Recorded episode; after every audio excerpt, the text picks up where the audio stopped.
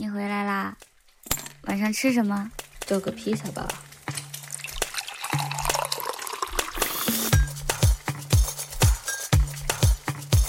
吴文芳，他其实我自己感觉到，他在职场里，他其实是一个承上启下的位置。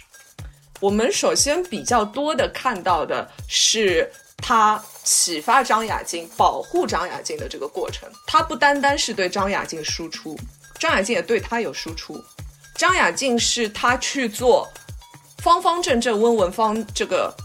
节目的一个。契机是鼓励他的人，也是帮助他、支持他、帮他剪片子的人，对，很重要的角色啊。对，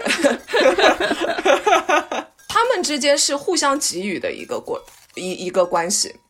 然后，其实另外一点就是，我可以看到，呃，温文芳和林月珍的互动。温文芳在没有能够继任，就是他第二次选他，他以这个暴力议员的身份，第二次。选举失败的时候，他和林月珍谈过，说为什么这样？我服务做得那么好。然后林月珍告诉他啊，选民是这样子的，如何如何，帮助他去理解这个体制或者说这个游戏。那林月珍或者说呃主创团队通过林月珍讲出来的对这个制度的理解本身对不对？我们放在另外讨论，是有另外一番看法。但是这种。就是更资深的职场前辈把他的理解分享给你，帮助你消化现状，帮助你面对自己的失败，帮助你理解说这个失败本身它可能不是你所想象的那么严重，对你自己的否定这些东西，我觉得其实也是呃非常可贵的。我在林月珍和温文芳的互动以及。温文芳和张雅静的互动当中看到的女性之间的这种职场上的互助、互相保护和互相支持，以及经验上的能力上的传承，这个东西是非常有意思的。是我在呃，不管是我在国内工作的经历，还是我出国之后，我和我的 mentor，我的一些 mentor。们和他们沟通下来的感受，我觉得都是相通的。而且我在这个地方，其实，在说温文芳是一个过分完美的角色的时候，我就想提一件事情，就是他在里面也扮演了一个非常好的上司的角色，一个 mentor。但是，嗯，由于就是我我认为这个角色有点过分的完美，所以我其实也想呃提醒一下呃，比如说初入职场的。或者正要准备跳槽的 听众，你在职场当中碰到的女性，可能不一定能做到这么好。就是也不要呃对女领导或者是女上司抱有太大的希望。如果他那样做，那是一件非常好的事，一个很美好的事情。但是也常常会有助纣为虐的女上司，对不对？嗯嗯，是我们上一期也提到过非常不像话的女上司。在职场上面，呃，甚至是在生活上面，即便是对方是女性，即便对方是一个呃性少数群体，其实重要的还是这个你要看清楚这个人是不是可靠，而不是因为由于他的身份而认为说我可以依靠这个人。我很同意，因为呃，说实话，其实呃，这个认知它不单单是，我觉得它不单单对初入职场的，或者说是刚刚走上社会，你在任何的呃关系当中，需呃还还不不是很知道怎么做人的年轻人，就是这个意识不仅对这些年轻人在这些方面是有用的，甚至嗯，我会觉得说一定程度上。这个认知其实对于我们理解女权主义本身也是很有帮助的。就是说我我我不能仅仅因为她的性别为女，或者说她是她的身份是性少数的身份，我就天然的认为得出一个她人品更好的，或者说他更擅长共情这样一个结论。呃，没有这回事，因为女女权主义的本质是我们要承认女人是人嘛。对吧？这是一个最基本的认知。那只要是人，这个群体里面，他就会有坏人，就会有助纣为虐的人，就会有被权力腐蚀的人，就会有把自己的快乐和利益建立在别人的痛苦上面的人。你你承认这一点，其实才开始走上女权主义的这个正道。把女性完美化。把女性浪漫化、把女性神化的这样的表述，它其实对女权主义是有害无益的。它甚至是某种形式的而且我在看这个影片的时候，呃，我有我看到有一些，比如说观众的留言呢，或者是观众对于这个这个剧的一些感想，然后常常会看到有一个非常常会见到的在。温文芳和他的伴侣的剪辑下面会出现的一种 对于拉拉姐姐的这种 拉拉群体对于姐姐的这个迷思，我真的想说，这其实也是一样的。他他的这个形象虽然说很完美，可是不代表说你在生活当中遇到年长的拉拉，他就比较有更能共情的能力，而且甚至说他可以是一个说着非常正确并且让你听得舒服的话语。但他可能不是一个真正在实践中可以做到这样子的人，或者是他真正有这样子的精神，在亲密关系里可以对你表示尊重。我认为就是情况就和呃男性的女权主义者是一样的，有很多人他是知道这个东西，他也知道这个话术是如何表达出来之后。可以让人觉得啊，你这个人是知道这个东西的，你这个人很进步啊，很正确啊。但是事实上，他的行为可能并没有办法做到那个，或者是他这个人的人品其实根本就是不行的。就是一个怎么讲，他是以一个 P 的形象，并非 T 的形象出现的，然后又温柔又强大的，有年长、有社会地位、有能量的女性。以我对就是鸡圈非常无知的了解，是。天才是吗？应该是姐姐是整个食物链上的食物链食物链上的对。顶，而且这两个人还非常就是符合当下的正确，就是某一种对正确拉拉拉圈的正确，就是两个女性形象的啊，就是他们他们管这个叫什么呀？当时我看到是谢盈萱的一个采访，他说他这次扮他是这样子讲的，他说他这次扮演的不是一个有刻板印象的女同志，而是两个都比较像女生的，还是说两个都比较女性化的女同志。但是我觉得他这个话说出来，我就觉得嗯，就有点不对，你知道吗？就是我觉得呃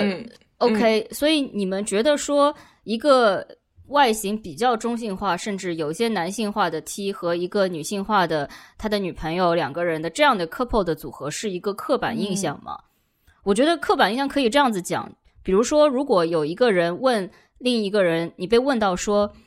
你觉得女同志是什么样子，然后你马上就说啊，就是有一个像男生一样的女生啊，然后跟一个就是女生啊这样，那这是刻板印象。但是如果你完全否认了。这样一种 couple 的存在，那就变陷入了另外一种。第一，它不是不存在。如果你否认了这种东西的存，就是这种 couple 的存在，你对于这样子的 couple 也是很不尊重嘛。其次是，呃，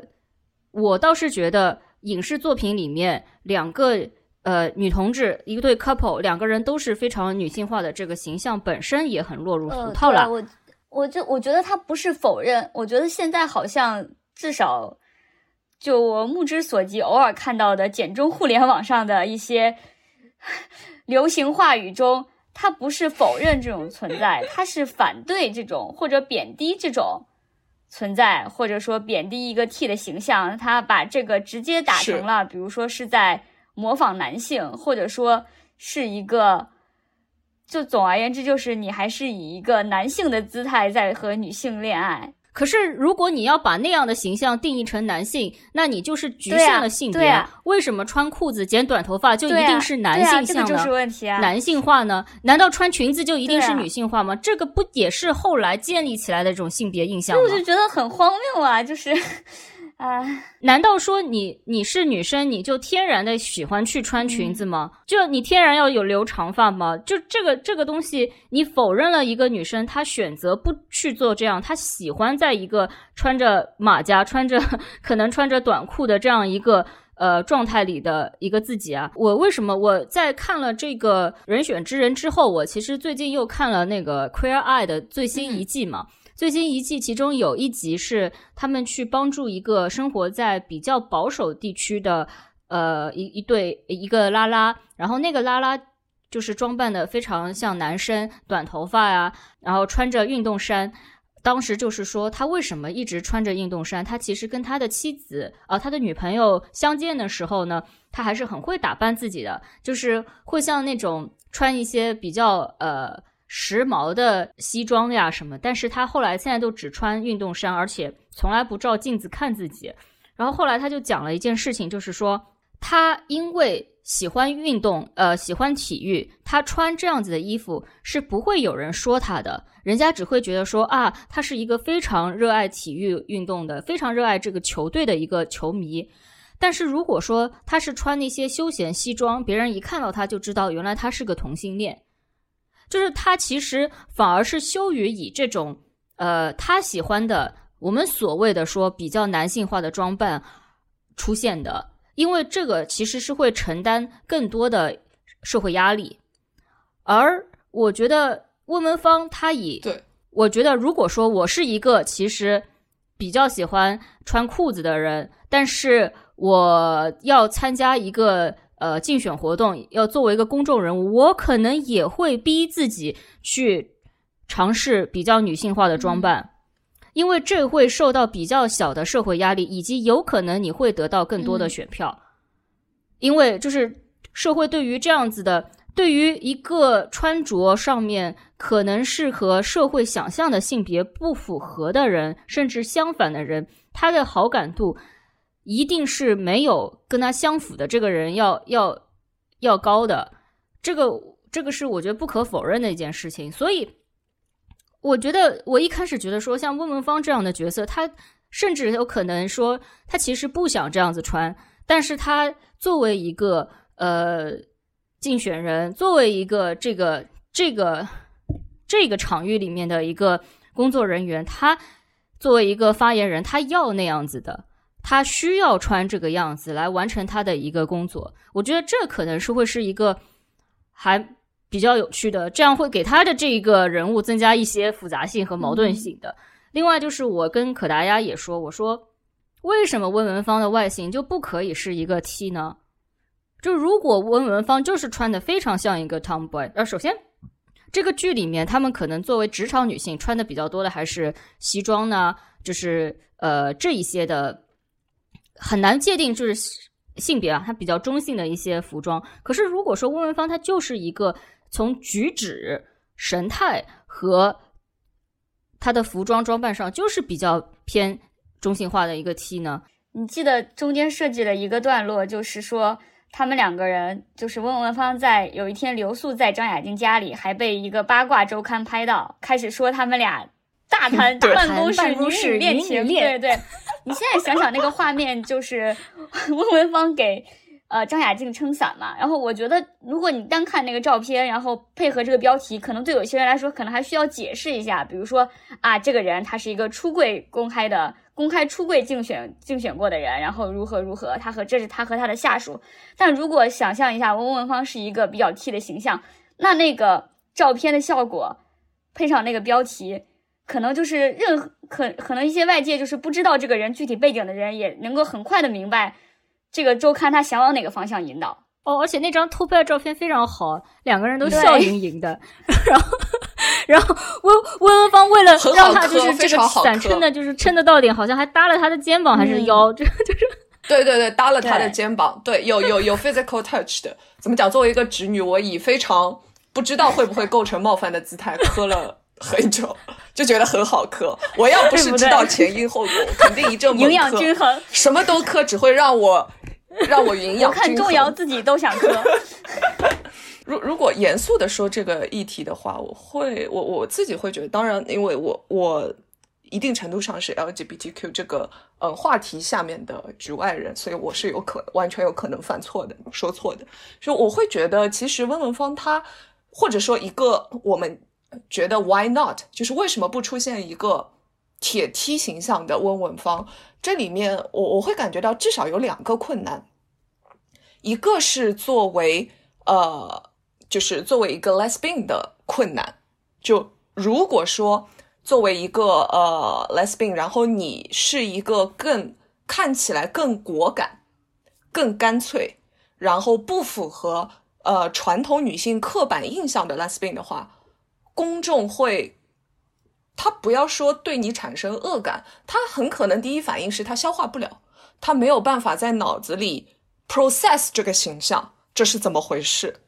我会觉得，就是说，在东亚的环境里面，相当一部分公众至今仍然在这个状态，就是他 process 不了，他哪怕身边开始陆陆续续的看到街上有 T 走过，经过他身边，对他来说可能已经 OK 了，但是这样一个人作为一个政治人物的形象出现。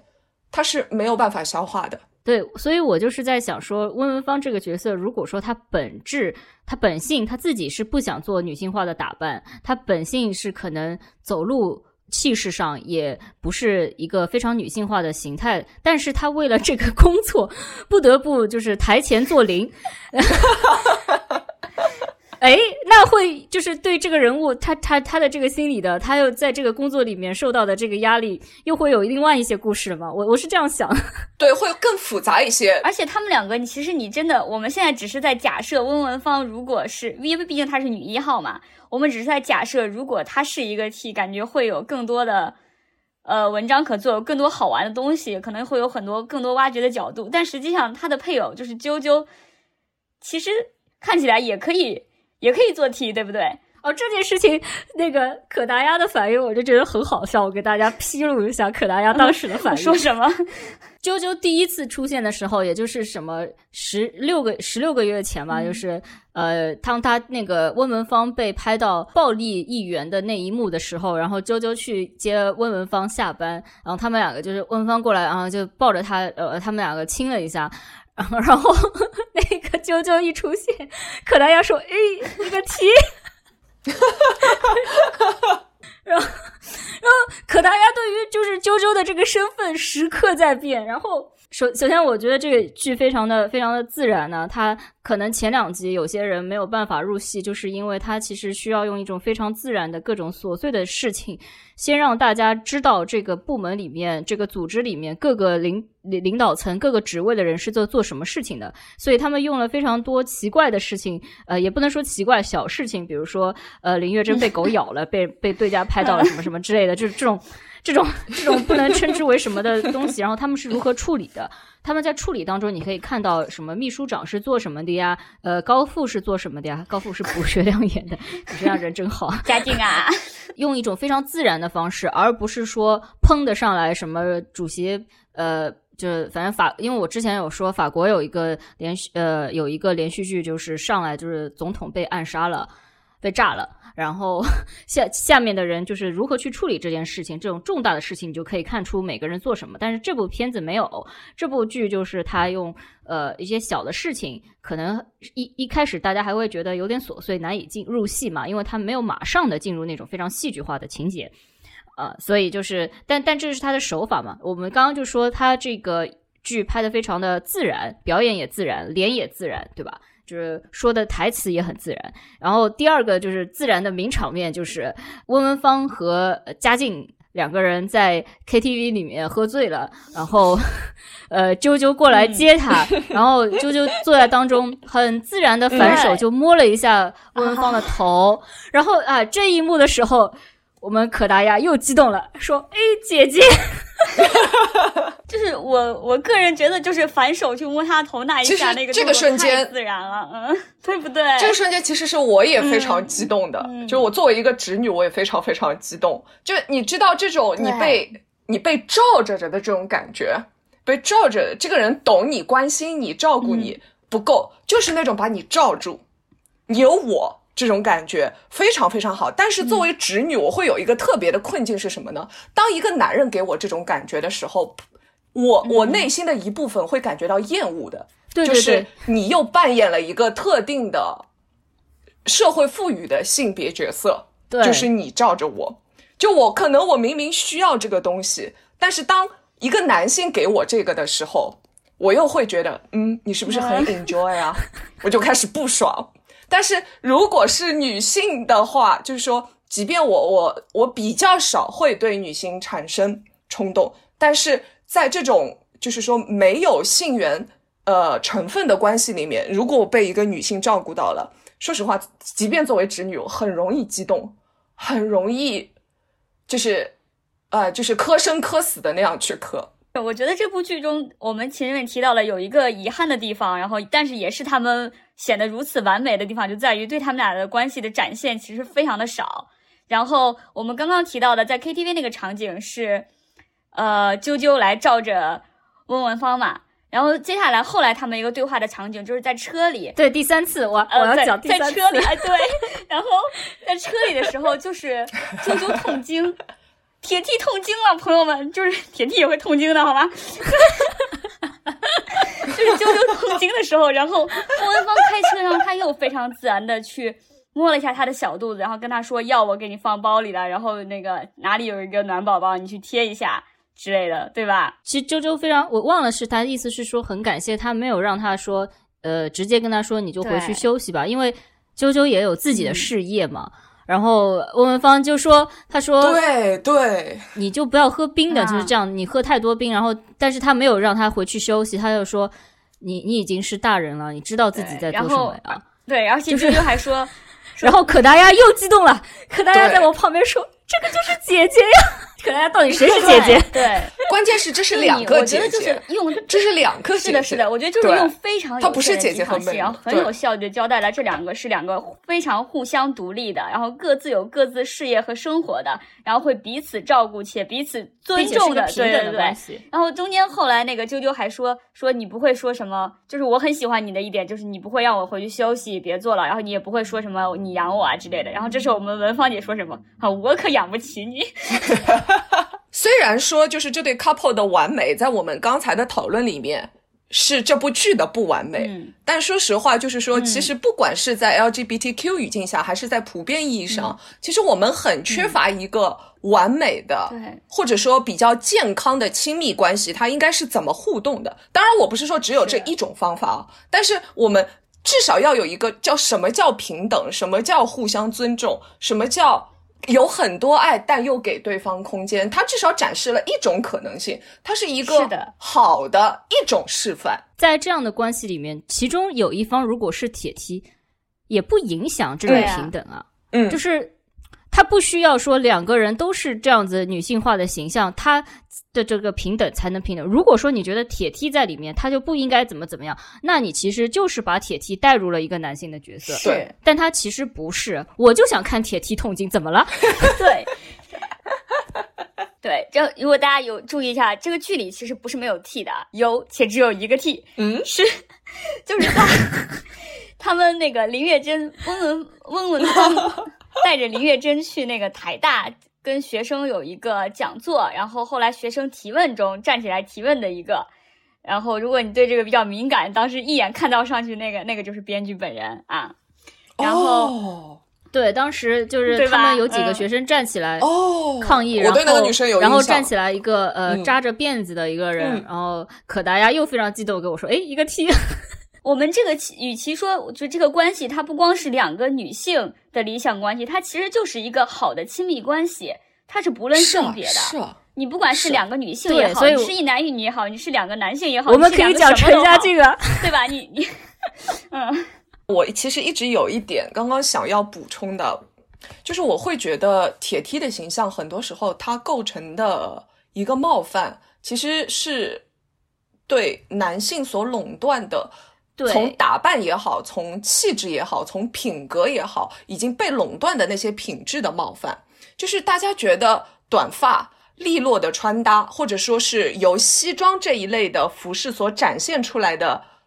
特定的魅力，以及举手投足，或者是一些我们给他打上性别标签的性格，都是已经被男性垄断的。所以，当女性有这些东西的时候，就不要说男性了，他甚至女性也会觉得被冒犯到。就所有相信这个体制、相信非黑即白的这个性别刻板印象的人，他都会觉得被冒犯到。所以很多时候，我会觉得说，我可能是说错，但我会觉得说，就是在鸡圈把铁梯放到食物链顶层，呃底层，或者说否定他们、批评他们，说他们在模仿男性。我觉得提出这种批评的人，一定程度上是首先接受了男性垄断特定的气质，特定的性格和打扮，你是在接受这个垄断的体制之后，再去批评说，哎，你为什么要和垄断阶级一样？他们在食物链的底底底层的这一个说法，其实我觉得是一种互联网的印象。对，但是现实当中其实并不是。你都有女朋友。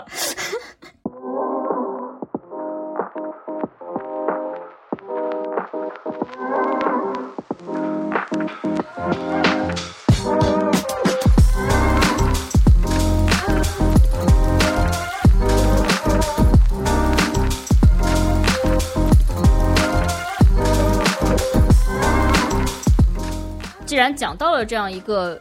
可能是理想当中的一个亲密关系呢，我们就讲一下一个在这部剧当中得到了发展和进步的亲密关系，就是嘉靖啊，嘉靖和 他的妻子。我觉得这个真的很难得哎，我觉得这段，我觉得不是，我觉得整个这段这段关系都很难得啊，嘉靖也很难得，对。然后我我们在做这个提纲的时候呢。发现我们居然不知道嘉靖的妻子叫什么名字，对，就是很说很 很说明问题，对不对？我们只知道他叫初恋，他叫初恋。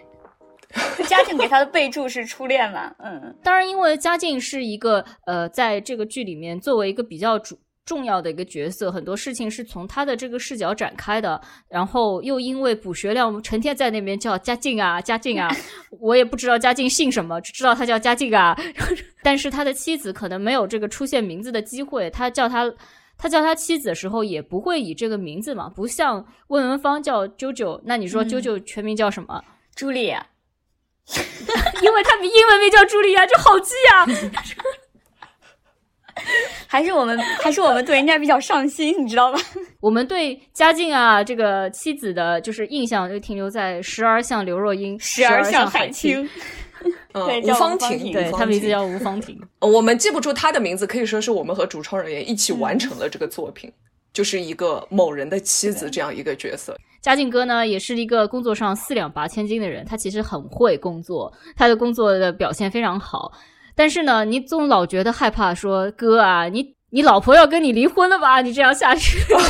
你对他的唯一的担忧就就只有这个亲密关系中的担忧。是的，所以我们可以来聊一下他他的这个进步和呃，以及就是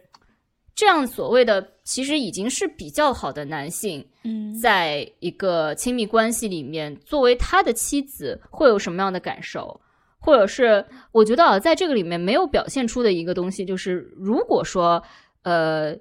多一点对这个吴芳婷的描述的话，可能会有一个就是吴芳婷的什么呃亲人朋友们会跟他说：“哎呀，不要闹了，你老公已经很好了。”这样的剧情，但是这个里面没有。对对，先请问就是璀璨者这样这样子的问题，毕竟我我听下来觉得你的伴侣就是一个非常进步的男性 啊，对。其实我在怎么讲，就是我我在陈嘉靖身上会看到一些我先生的影子，也非常典型。我不知道你们还记不记得有一个情节，就是当时陈嘉靖想要挽回关系，他在努力，他甚至搞了一个类似的烛光晚餐。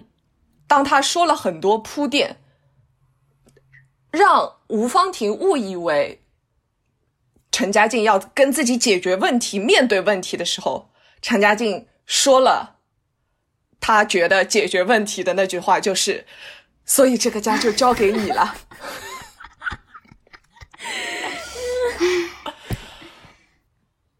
就是你看着他，你就会有一种家长教小学生，就是算这个。加减法的那种感觉，就是你绝望了，完蛋了，教不会了，对啊，完蛋了，就是，就这很很很很，其实挺挺常见的。就是我我我先生也曾经说过，就是如果呃不做任何铺垫，放到任何女权社群会被吊起来打的话。但是我为什么把我先生就是拿出来讲？包括我会觉得，就是说陈嘉靖其实。他的角色放在这里，他是一个很好的光谱上的一个对照点。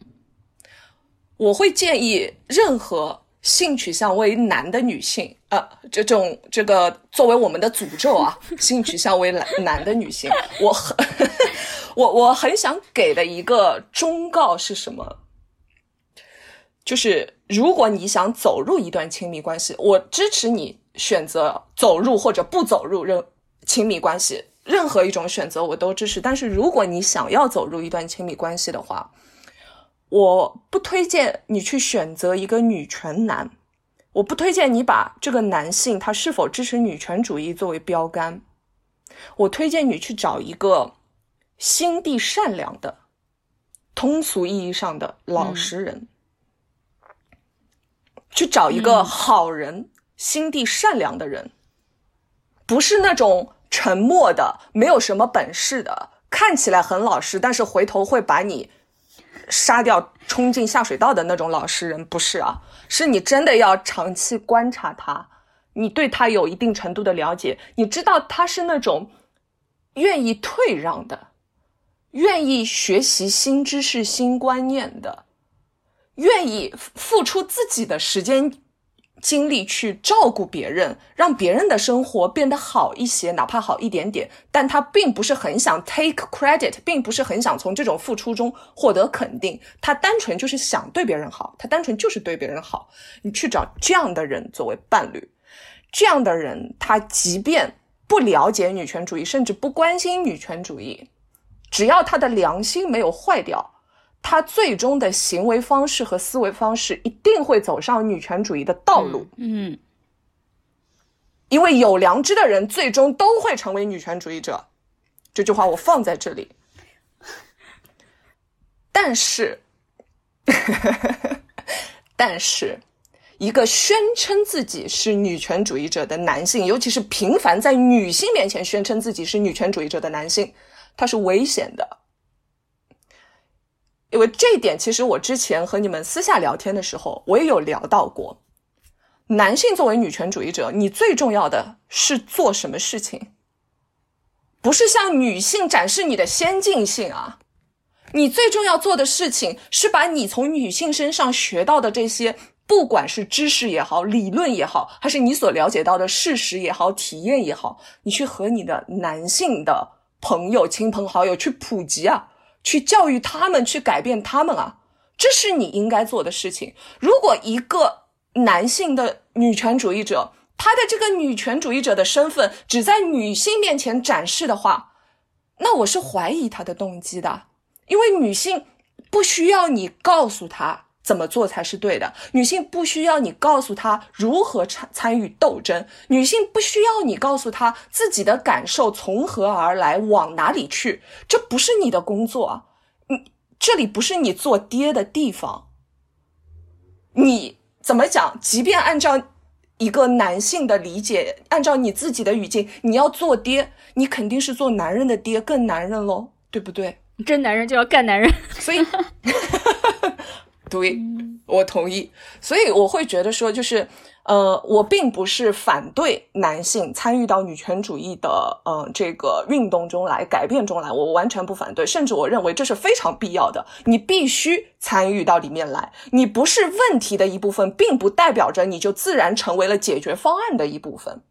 你自己认为你从来没有做过伤害女性的事，尊重女性，并不代表说你什么都不做，你就是没有问题的，不是这样的。你什么都不做，你就会持续的享受你的特权，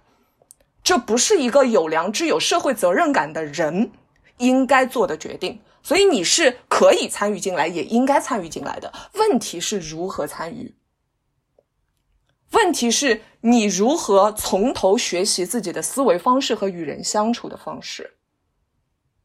所以我并不是告诉所有的呃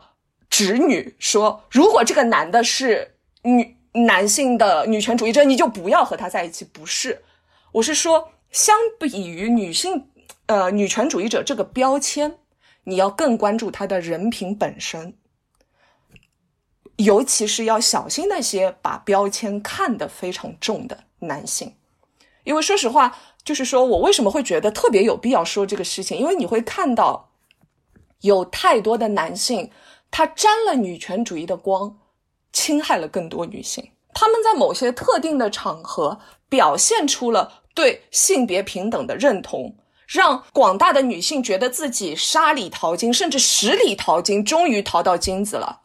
付出了自己的信任，甚至是更多的东西，结果发觉，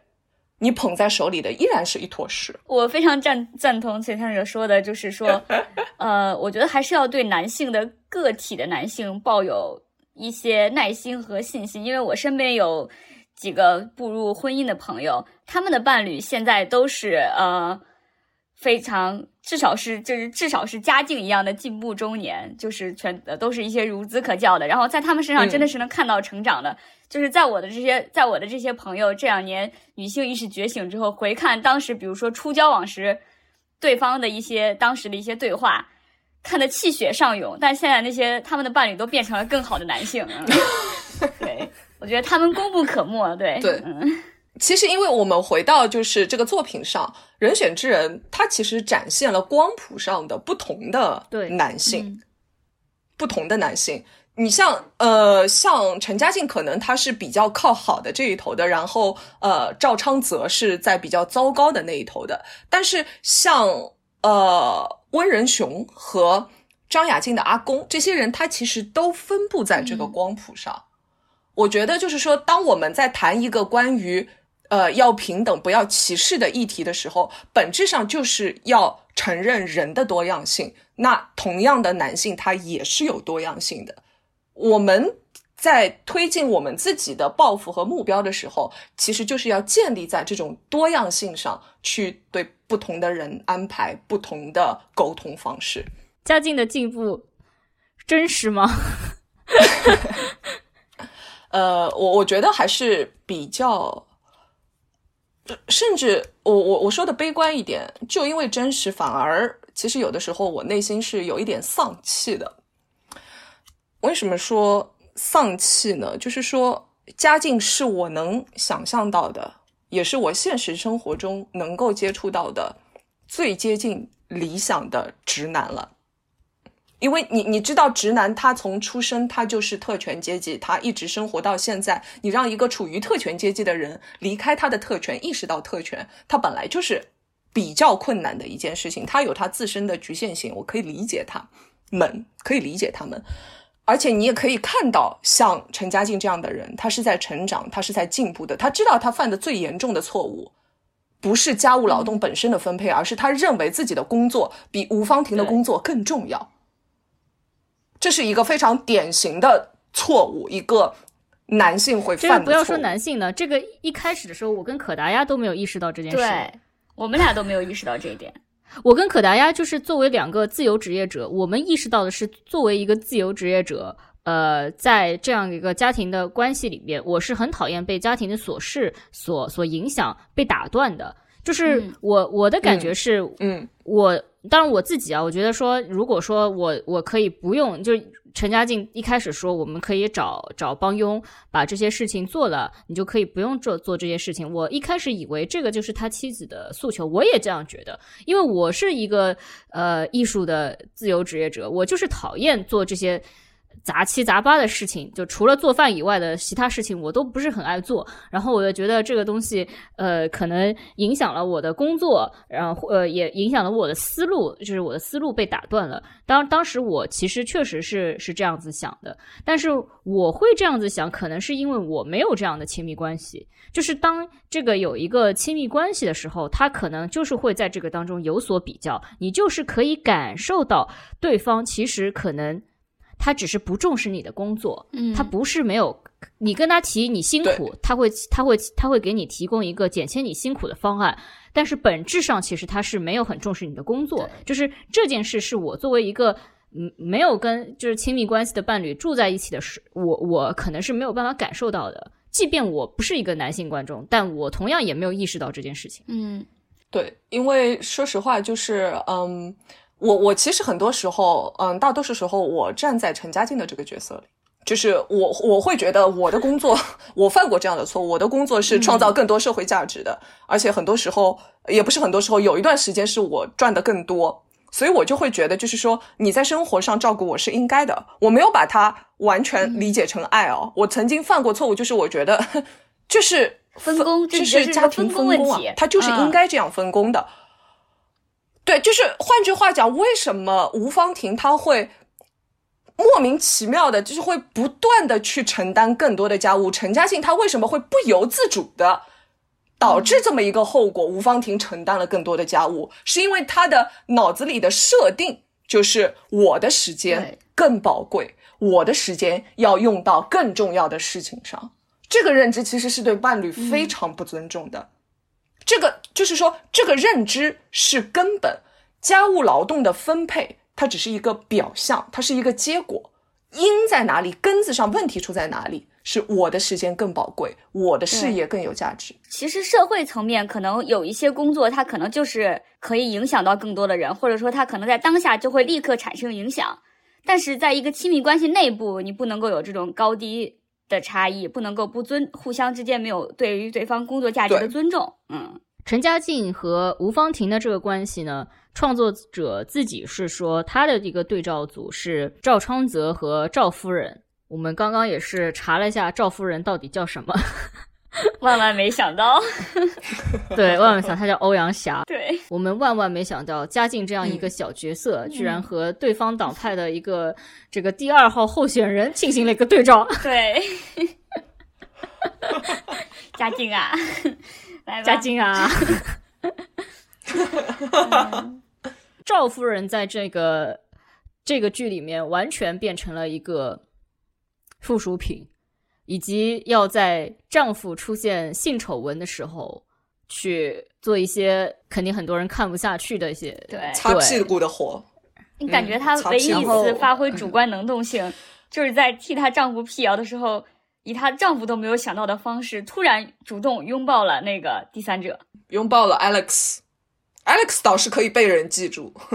他他的这个状态，其实我觉得还还比较对我也觉得很典型他身上其实有很多很典型的、很典型的东西。他他所遇到的困境和他自己身上的问题，我觉得是很有代表性的。而且我我能理解他，嗯，是的，我我能是的，理我也能理解他。我可能年轻的时候觉得说，呃，你出轨你就应该怎么怎么样，为什么还有出轨了以后要原谅丈夫什么？但我现在很能理解他，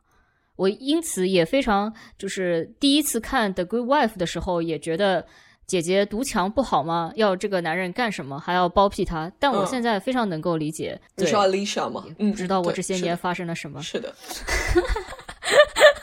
你同理心增强了。其实，在就是说，对对我个人来讲，嗯，出轨本身它不是一件非得离婚不可的事情啊。我的道德标准就只有那么一点点。但是，就是他，就是赵昌泽对张雅静和其他女性的受害者所做的，就是说，你你你去找小女孩作为你的出轨对象，然后把他们的照片拍下来收藏起来，同时在分手之后不还给他们，作为捏在你自己手里的把柄。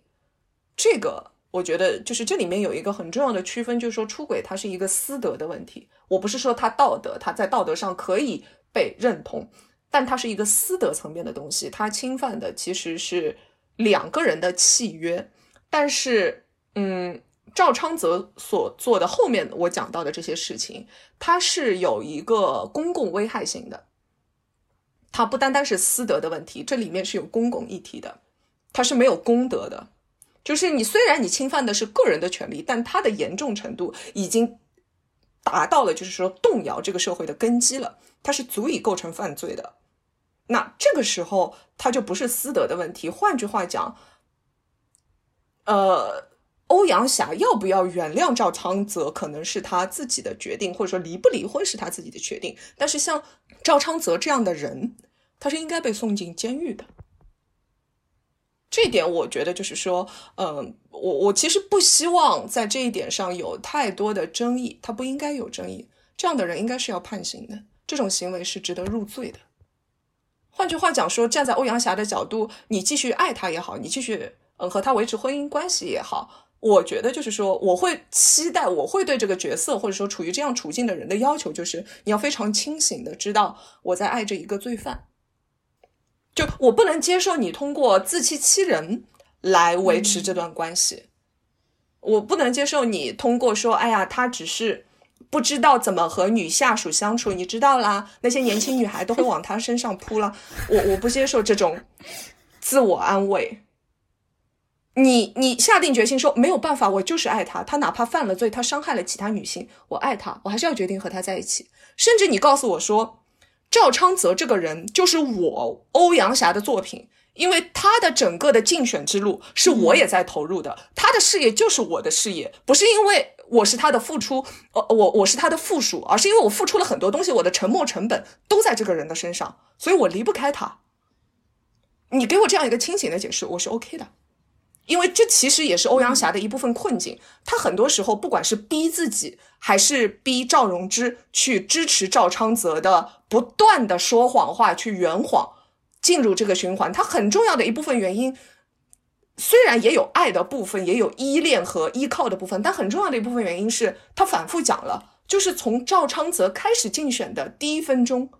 他就参与，他就投入。这就是一个夫妻老婆店，它就是一个我们今天下午讲的夫妻老婆店会有的困境，就是你的沉没成本是收不回来的。你不单单是在感情上，你甚至在事业上，你的人生价值上，你被绑死在这个不争气的男人身上了。其实这样的人也不少了，真的，真的，嗯嗯，不少，很有代表性。虽然我我我刚才谈欧阳霞的时候，我可能比较严苛，我会说我不接受你做这个，我不接受你做那个。但是这些批评的本身，我觉得还是他要要把它局限在一个就事论事的层面上，就是说你做错了什么，你在哪里是有问题的。但是。某种意义上，我还是不希望它成为一个否定这个人本身的理由，否定欧阳霞这个人的一个理由，因为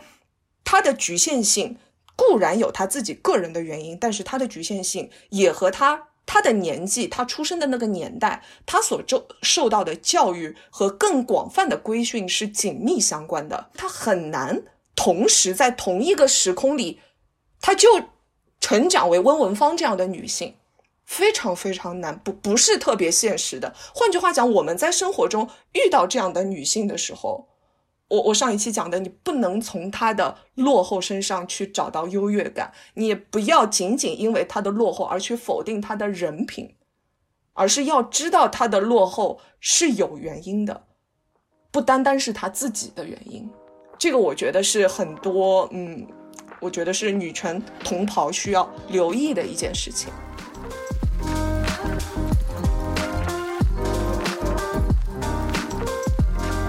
但呃，我会看到一些，就是我我有注意到一些，虽然是负面东西，但对我来说，我会把它解读成希望的一个东西。就是呃，林月珍的她的那个直属的下属，他在给简成立的上司，就是他们另外一个部门的主任，去去去跟他讲说，简成立一定会被开除了，你不要垂死挣扎了，你也不要再给我惹事了，怎么怎么样的时候，他讲了一句话，他说，嗯。他说：“时代不同啦，男女之间的界限还是要划划清楚。”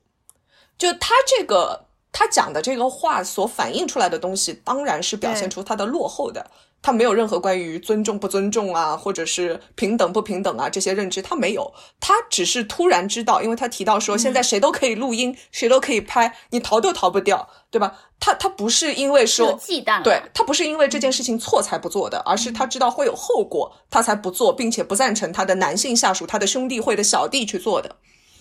但在我看来，就是这完全是对我来说很有希望的一件事，就是我不求这个世界上。所有的男性都做人，不做畜生。我不追求这个东西，甚至所有的男人都是畜生都是可以的，没有关系。我只要法律和社会舆论能够对畜生形成足够大的压力，让他不敢乱说乱动就可以了。对我来说，这已经是理想的状态了。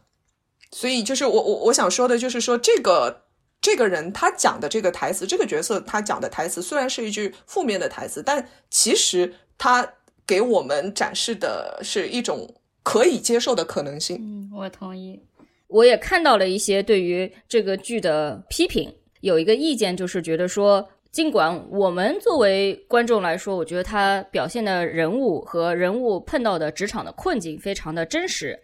但是不免有一些了解这个行业的人，他觉得。这个表现的还过于简单了，不够复杂。真实情况不是这样子的。这个就可能你想一下，去看一个什么《大明王朝》，总有一些历史爱好者提出批评，说这个地方不够细啊，原本应该不是这个样子的，或者是这个人物可能不是这个性格的，叭叭叭叭，然后列出一些细节。但是事实上是，呃，文艺作品和真实的历史写作和非虚构写作还是有不一样的地方嘛。它必定是会有一些虚构地方，也会因为情节的推动和时长的原因而不去细节的呈呈现和展开，否则那个就会非常像流水账。编剧简丽颖和导演林君阳的一期采访。他们其实讲说，如果说你放太多的细节进去，它就会变成一个政论剧，而不是一个职场剧。所以我本人是觉得，OK，这算是一种批评的意见，但呃，我是不在不太建议这个剧它里面有一些虚构和不真实或者是简化的成分啊，这个是我的意见。如果大家看了以后觉得说真实的情况不是这个样子的，呃，那也可以吧，只是。哎呀，大多数我们的观众哪里知道真实的情况是什么样子？嗯，其实对于影视作品不真实的部分，呃，我自己是这么看的。首先就是说，影视作品和现实之间的差距，它作为一个事实本身，呃，可不可以指出来？我觉得当然是可以指出来的，这是毫无疑问的。任何时候你都可以指出真相。嗯，但是。影视作品和现实生活的差距，它的不真实的部分，它是不是足以成为一个需要被批评的点？我觉得这个是要分情况而论的。如果说我为了传达一个对的理念，我或者单纯也没有那么高尚，只是情节推动和艺术效果，甚至只是为了精彩，为了 dramatic，为了喜剧化，我把它做的。和事实有差距，我觉得它本身并不构成一个影视作品需要被批评的点。它只有当它对观众产生误导，而且这种误导它是在现实生活中有不利后果的误导，这种时候你才需要去批评。打个比方说，呃，如果我们在描绘有权力权势差距的关系的时候，我们描绘它的方式脱离现实。把一个呃受害的年轻女性完全描绘成什么都做不了的傻白甜，或者完全描绘成和对方势均力敌，和男方势均力敌，足以去啊利用对方为自己谋求利益的状态，这两种不符合现实的描绘，它的误导性其实。呃，从公共讨论的角度来讲，都是对社会有害的。这种时候是需要批评的。但是如果说我只是把一个呃选举的外围的工作，或者说比较基层的工作，描绘的比现实生活更简单，或者说更美好一些，它能造成的误导性，或者说它的坏处在哪里呢？至少以我有限的生活经验来看，我是看不到的。因为即便有年轻人啊，真的所谓被这部剧误导了，闯进了这个行当，这并不代表说啊，他然后他看到了这些东西和他在电视剧里看到的不一样，这并不代表说他的理想就破灭了，并不代表说他不可以去继续追寻自己的理想。事实上是这部剧它可能会有一个问题。最后没有对这个制度进行任何的批评。他相信，在这个虚构的故事里面，他们碰到的这些问题只是仅仅存在于组织内部，而没有对于整一个这个直选民主的制度产生一点点的质疑。他最后的一个类似于大结局的胜利，其实同样还是在肯定他的这个直选制度。嗯。也就是说，他们觉得这个赢了这个制度，我就可以去执行正义和执行一些我相信的理念。这个是我觉得可以批判，但是他最后进行一个非常大团圆的一个结局，而把它给美化了，或者是把它给忽略了，因为他和他前面的这些非常严肃的在探讨这个。组织内部的问题，以及女性在职场生活当中，甚至是社会整个更大的层面的生活当中所遭遇的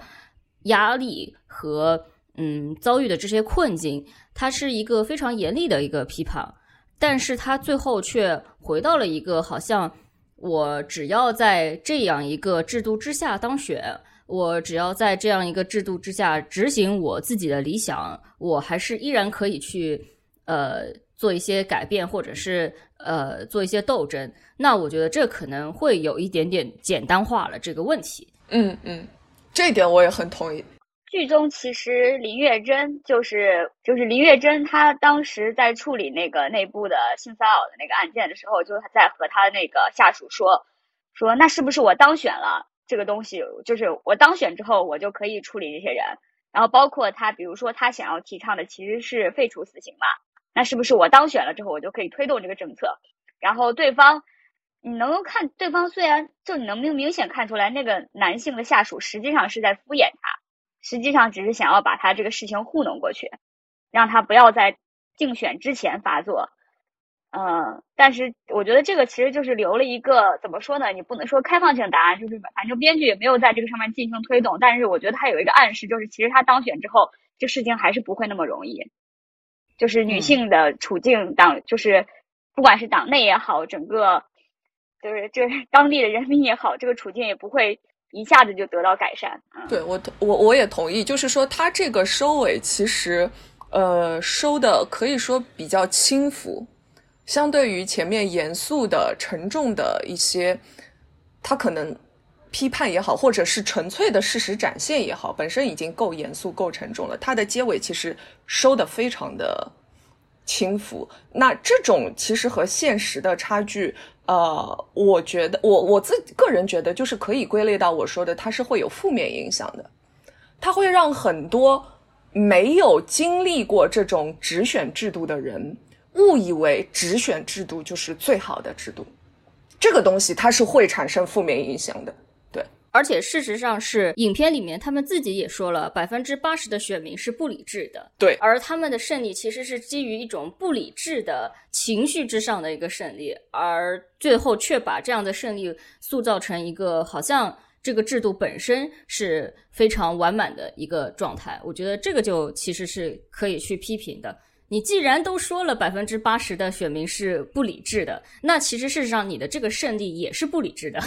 这就是为什么我要支持文芳姐动算。就是我觉得 虽然这个制度一时间改正不了，但是你经过一段时间，我觉得从林月珍到文芳，可能中间还要经历两三代领导人。也许等我们文芳姐上来的时候，情况会好一点。然后，其实当当林月珍她在谈百分之八十的选民是不理智的，然后她依然要。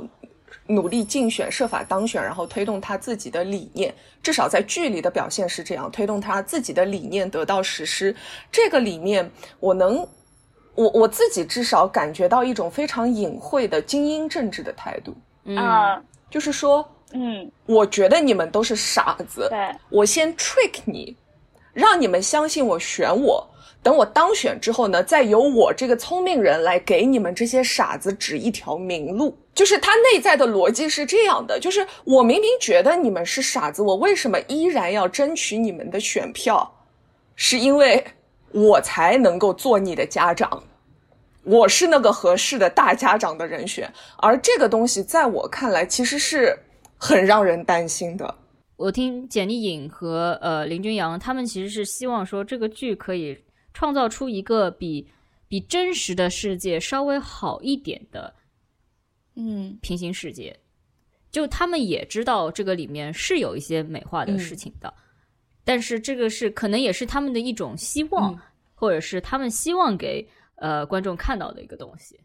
就是说，我会觉得有一部分东西是我要展示问题，我要展示现状，但也会有一部分东西是可能是他们在描绘一个理想乡。而且，其实理想乡的部分和现实的部分，它的界限还挺清楚的。就是在特定的时候，你在反思现实；但是到某一个时间节点，你就知道，OK，我开始看动画我觉得这个好一点点，这个分寸拿捏感也很好。我觉得这也是我们看的舒服的原因。就是你觉得它不是完全，你没有瞬间抽离，你觉得这个东西不是完全不能实现的，但它确实就是比你现状要稍微的理想那么一点点，你就感觉。好像现实生活中没有办法被解决的事情，在这里似乎可以得到一个解决，或者他至少有解决的希望。我有一个女性朋友跟我说，她看这个剧当然是看得很爽啊。她说啊，这个剧看得很爽。她说，但是就是这个剧就是只有让我们女性看得爽嘛？就 你知道，她也会有一些有一些对自己的这个看得爽 进行一些怀疑。我觉得这很能理解啊，因为现实生活没有那么爽嘛。你觉得这个爽，那它嗯这个是不是我们的一个、我们这个同温层想要给我们看到的一个东西呢？我觉得就是退一步，我觉得哪怕仅仅是觉得爽，这已经很难了。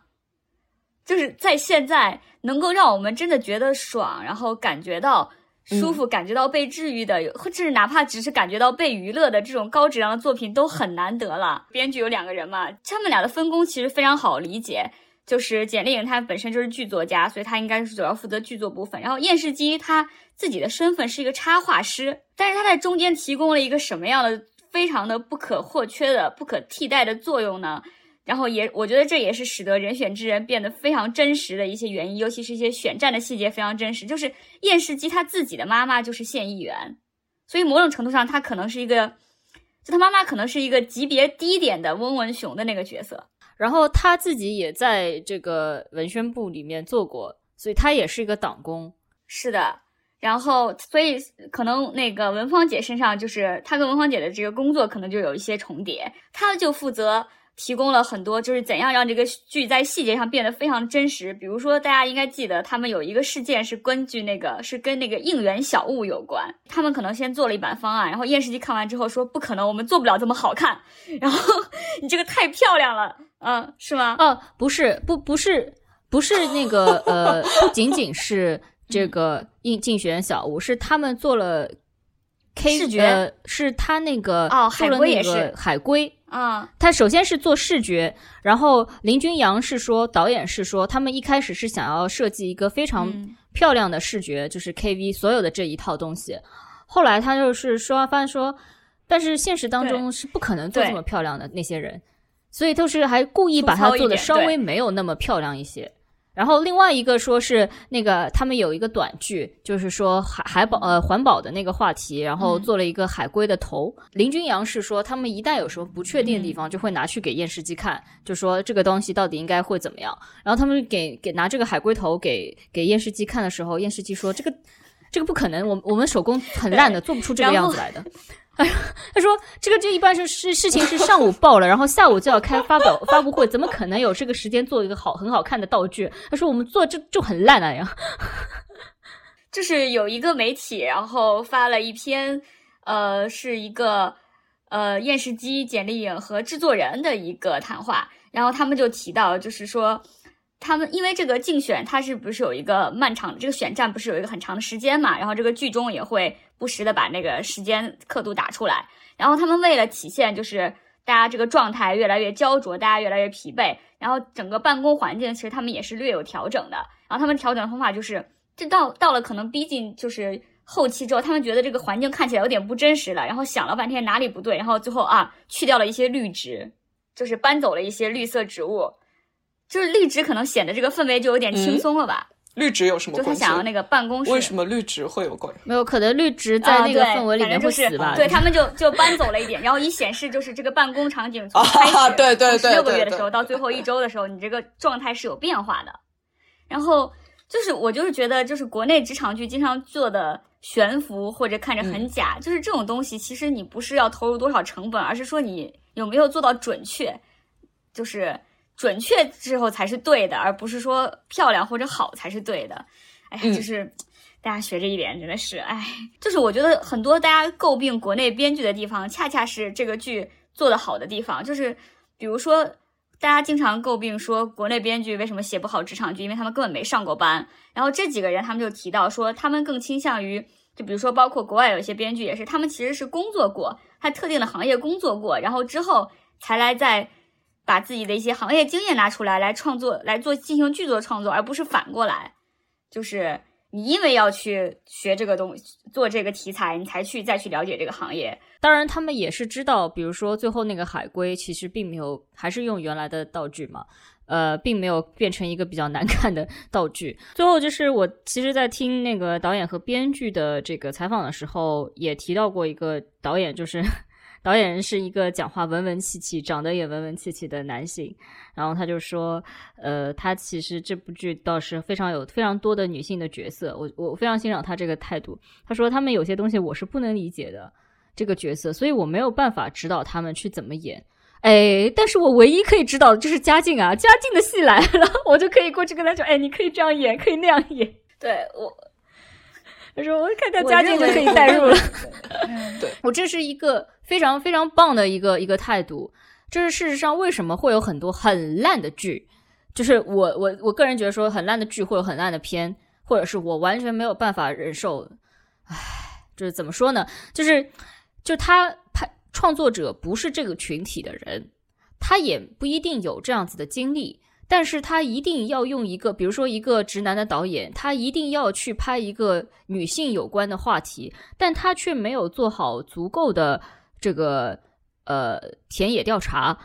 所以他就拍出来是其实是他以为的样子，然后甚至可能他的这个主题都跟女性没有关系，他的主题其实是比如说人的自由等等之类的话题，那他其实选择一个男性也并没有。就是什么问题啊？他也可以选择一个男性，但他偏偏要去拍一个女性，偏偏要把女性作为他的创作主角，却做也做不好。这个东西换另外一个东西，换另外的呃呃身份也同样是可以。比如说一个一个异性恋的直人，他可能会有一些同性恋的朋友，或者是 LGBTQ 的朋友，然后呢，他硬要去拍一个 LGBTQ 的电影。如果你这个田野做得好，你拍的好，OK，我觉得很很很不错。但是恰恰就是有很多人拍出来是非常有刻板印象，或者是拍的不好的。同样别的也可以啊，你是一个汉人，你要去拍原住民，也同样会有这样的问题。就是就是，我是觉得说，如果你觉得你可以，你了解，你把这个东西再去给这个身份的你想要创造的主角的这个身份的人看一看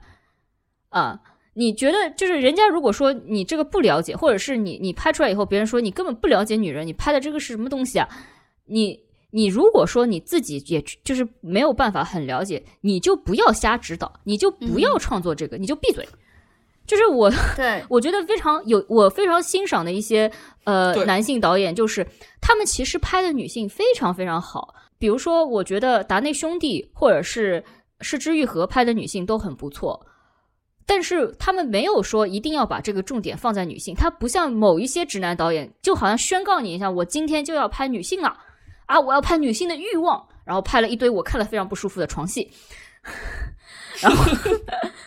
对吧？经常会碰到这种事情的哈。然后，呃，但是比如说像我刚刚提到的两位导演，他们就是一种非常自然的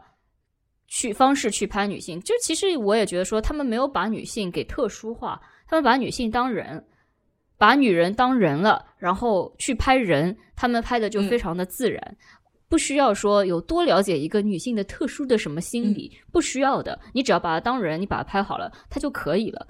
然后，如果说你是对于一个有一些导演他不太拍女性的，他一直拍男性的，我觉得也 OK，因为他可能觉得我没有办法去创造这样的角色，我也不了解，那你就别说了。就跟林君阳一样，他说我那些女性角色，我就。我没有办法知道他，就是承认自己的这个不了解和不足，我觉得也是一个很诚恳的态度，对吧？那他在他擅长的领域里面把东西拍好，那也就是很 OK 的。所以这个是我觉得，呃，该林君阳火，对吧？他拍一部火一部，这个态度就非常好。我也认为，就是人选之人，虽然他的导演是一个男性，但是我觉得他的创作的整个的核心都是一个都都是女性的一个团队嘛，然后。这里我想跟那个最近也非常火的一个国内的一个国产剧《漫长的季节》做一下对比，就是很多人他从性别的角度来批评了《漫长的季节》嘛，比如说觉得里面的女性角色还是过于刻板、过于工具之类的，但是然后以及给了爹太多的同情、柔情和悲悯，就是类似于这样的批评，但是在我看来，就是我觉得《漫长的季节》这个作品不差。然后它中间对女性的刻画确实是有缺失，但是我觉得没有到因为性别的视角导致的一些刻意的偏差，就是它没有创造出更深度的女性角色。这是说白了，就是我觉得这个某种程度上可能是创作的他自己能力不济，是这个作是这个作品的某种程度上是作品的遗憾，没有让这个作品达到一个更深的高度。但是我觉得不能从这个角度来否认为它是个更差的作品。然后，我也还是就是说回我们刚才的，就是你不会拍，你不拍，我能接受，但你不要乱拍。然后我就是觉得，其实我觉得问最大的问题就是，我觉得与其比如说批评《漫长的季节》，让这个导演编剧做他做不到的事情，比如就是比如说你下次他可能意识到了，可能我需要的女性角色更立体，但他还是创作不出来这样一个角色，他还是他就是还是对爹有感情，或者还是对男性有感情，他创作不出来。我觉得不能强迫他硬加一个这样的角色。然后，但是我觉得现在的问题是描绘。男性的或者男性那边的资源实在是太多了，他们得到的注意力也太多了。我觉得真正应该做的就是多一些更多的像《人选之人》这样的作品，就是还是让女性有创作和表现的空间。其实我我想讲的其实就是这个东西，就是说，呃，很多时候占据优势地位的就是大多数人 （majority），或者说这个社会的主体的群体，你要注意到，要有意识的把话语权让出来。因为平时已经都是你的声音了。比如说，我作为直人，我我我谈任何亲密关系的时候，我脑内就是一男一女。我谈亲密关系都是建立在这个上面。甚至我在谈女权主义问题的时候，我谈的都是可能是一个直女的困境。但是很多时候，你你你需要注意到，就是说，嗯，作为多数群体，你要注意到会有一些特定的时候，你需要提醒自己说，我应该闭嘴了。第一，我不懂。第二，我已经占用了很多资源和注意力了，我需要让懂的人来说他们的故事，我也需要一直被剥夺声音的人来发出他们的声音，这是我欠他们的，不是说我把这个属于我的东西让出来，这个不叫让，这个话本身就是不对的，而是说我欠他们的，我要还给他们。问题是，很多人觉得你给你发声的够多了。你们政治正确都做过头了，什么东西里面都有 LGBTQ，就是你们自己低调着就可以了。就好像人家说男女平等做的更好了，已经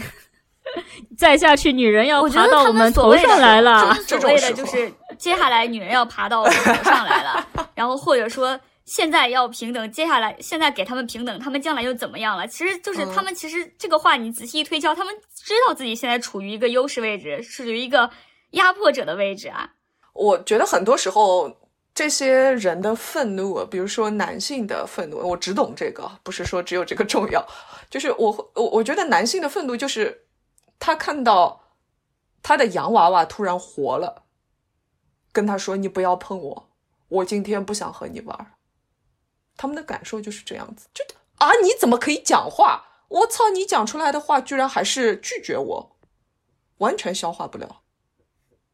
就是他的认知和现实有一个 非常非常巨大的巨大的偏差。然后我我尝试讲一点我在 LGBTQ 语境下的对这个困境的理解，就是。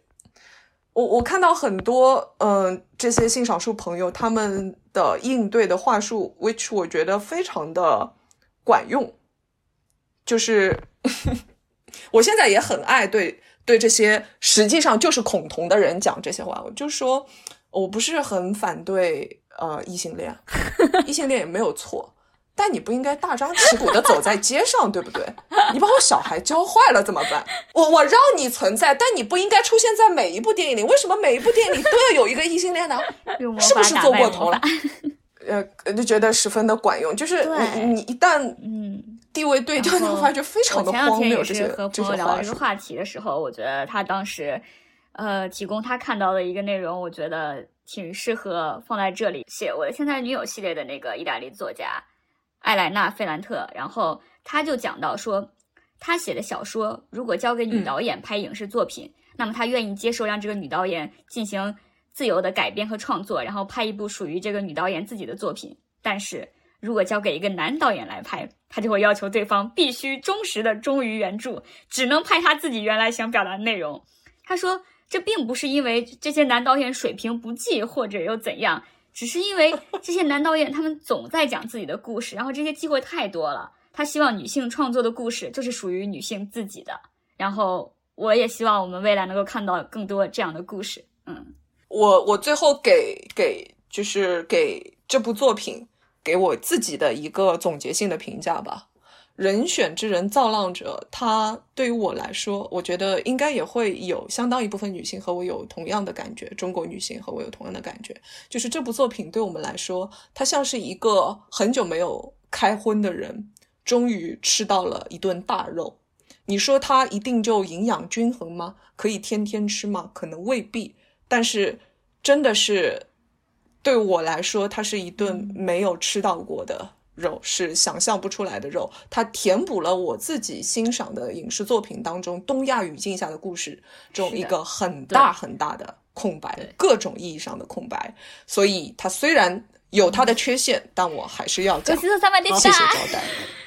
嗯，我可以跟大家分享一下这个最后的片尾曲的歌词。这首歌呢是呃陈贤进和 Leo 王两个人合作的。然后片尾曲的名字叫《得意的一天》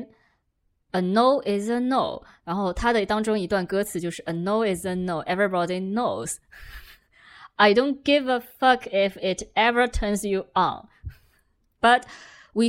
but still we lost it。然后括号里面是 But still we loved it。这个是他们两个不同的这个呃两个歌手，一男一女，他们唱了不同的歌词。然后。呃，后面还有一段是 We just sing it out loud. It's a man's, it's a man's, it's a man's word. 对，这个就是它的片尾曲的歌词啊，一些进步的呃歌曲音乐，不错，非常适合这我们这期进步的节目。嗯，呃，其实我们如果平时看呃欧美的一些影影视剧作品的话，其实已已经不少了。但是为什么看到这个还是会觉得呃比较开心呢？我觉得关键还是因为它是一个呃东亚语境之下的，它甚至还是一个说中文的剧呢。对，就是它，它是我的故事，或者说它可能是我的故事，它是和我一定程度上密切相关的故事，它不是别人的事。我们再次感谢嘉宾。呃，为我们贡献了好几期节目，谢谢谢谢两位。哎，那个合同拿出来，和大家荣幸荣幸，签签个十年。哎，我回头给你改的面目全非的给你发回去。呃，也非常感谢听众听到这里，我估计这节节目也挺长的呃，希望大家有兴趣呢，或者是已经看过的朋友，可以在我们的这个聊天里面找到一些共鸣。还没有看过朋友，虽然被我们已经透了个光光了，但是呢，还是希望你们可以去看一下。作品远比剧透精彩的多。